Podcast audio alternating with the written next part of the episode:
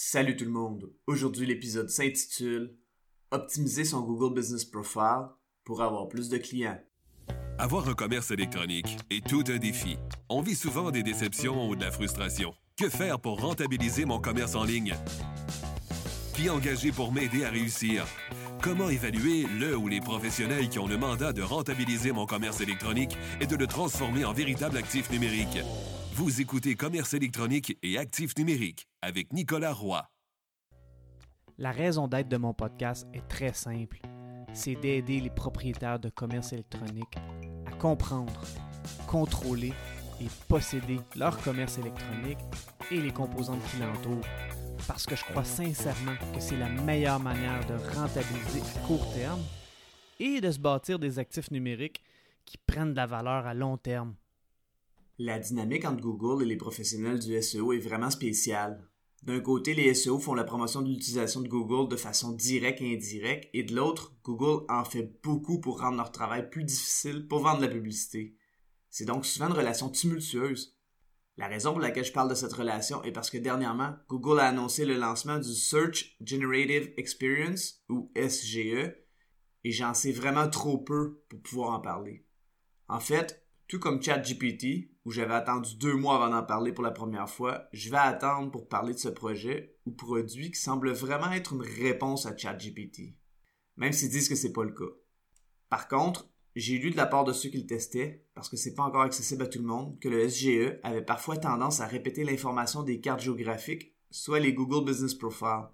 Ça tombe bien parce que le SEO local, dans le Map Pack, ou paquet de cartes, est vraiment intéressant et j'en ai très peu parlé dans le podcast jusqu'à présent. Avant de débuter l'épisode, j'aimerais vous inviter au groupe Facebook Commerce électronique et actifs numériques.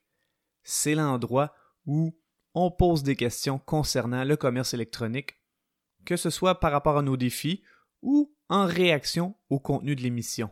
Alors c'est un rendez-vous, le groupe Facebook Commerce électronique et actifs numériques. Le SEO local consiste à sortir dans les résultats de recherche pour un terme local comme le nom d'un service plus une ville ou un quartier. Dans ce cas, il y a deux types de résultats.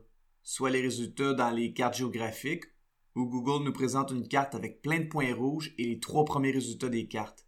Si on veut en voir plus, il faut cliquer sur Voir plus. Ensuite, il y a les SERPs qui sont les résultats réguliers dans Google c'est certain qu'une entreprise qui ressort dans le top 3 dans les cartes géographiques et qu'elle est première dans les SERPs est très crédible parce que l'internaute va voir le résultat deux fois. Pour ressortir dans les SERPs, il faut optimiser son site web. Pour ressortir dans les cartes géographiques, il faut optimiser son Google Business Profile, qui est encore appelé Google My Business par plusieurs, parce que c'était l'ancien nom et que ça a changé relativement récemment. Avant de parler de son optimisation, quels sont les avantages et les inconvénients de l'optimisation d'un Google Business Profile? Commençons par les inconvénients. Un des inconvénients principaux de l'optimisation du Google Business Profile, c'est le fait que le profil vous appartient, mais Google peut le fermer à tout moment. On est donc locataire d'un actif numérique, et ça, si vous écoutez mon podcast, vous savez que ça me chicote un peu.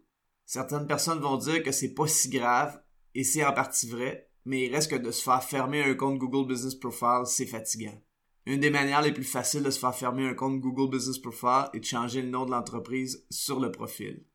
Bon, on peut toujours contacter Google et justifier avec des papiers et tout, mais il reste qu'on est dépendant de Google et c'est quelque chose qui me dérange. D'un autre côté, ressortir dans les cartes géographiques avec un Google Business Profile optimisé est une excellente source de leads, particulièrement pour les entreprises de services.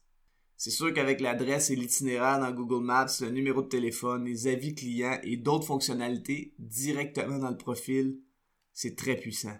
Le défi avec l'optimisation du Google Business Profile est que son optimisation est un peu différente de celle de son site web et ça peut être un défi de contrôler certains paramètres. Le premier paramètre est la force de l'image de marque. Dans ce cas, c'est de savoir si les gens cherchent le nom de l'entreprise sur Google. Ça, c'est toujours bon que ce soit pour les cartes géographiques avec le Google Business Profile ou les SERPs avec son site web.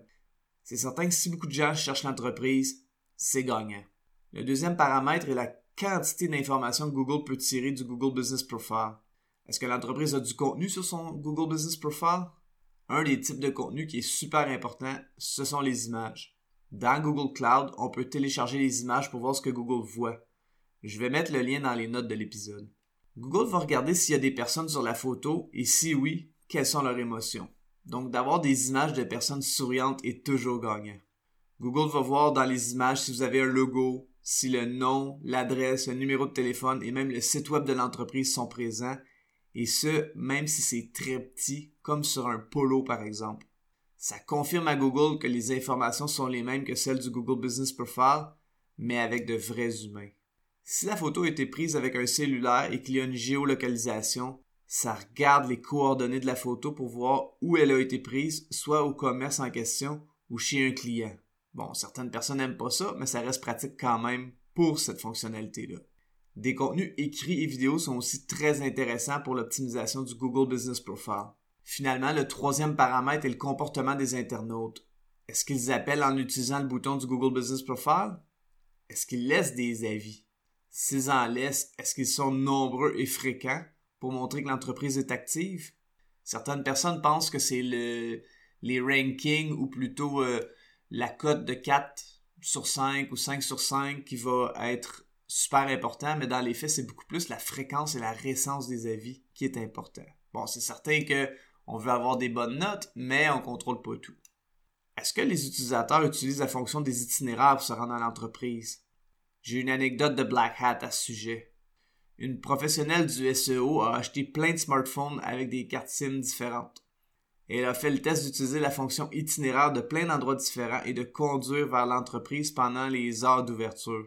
Ça a super bien fonctionné, mais c'est du black hat, puis c'est plus ou moins pratique d'avoir autant de smartphones. Comme on peut le constater, ces trois aspects sont moins évidents à optimiser que de faire du SEO sur un site web, mais c'est quand même possible de les optimiser. La chose la plus importante à se rappeler avec ce type de SEO-là, c'est que d'avoir un Google Business Profile optimisé est très payant pour attirer des leads, parce que l'intention de recherche est basée sur un besoin qui est souvent immédiat. Une autre chose qui est certaine, c'est que les besoins immédiats de requête vont toujours nécessiter l'information la plus récente d'une entreprise. Et le Google Business Profile devrait toujours être à jour, donc c'est une bonne nouvelle. C'est tout pour cette semaine. Si vous avez apprécié, je vous invite fortement à me laisser un avis sur la plateforme sur laquelle vous écoutez le podcast ou de partager avec un collègue ou une connaissance. Au plaisir de se revoir prochainement.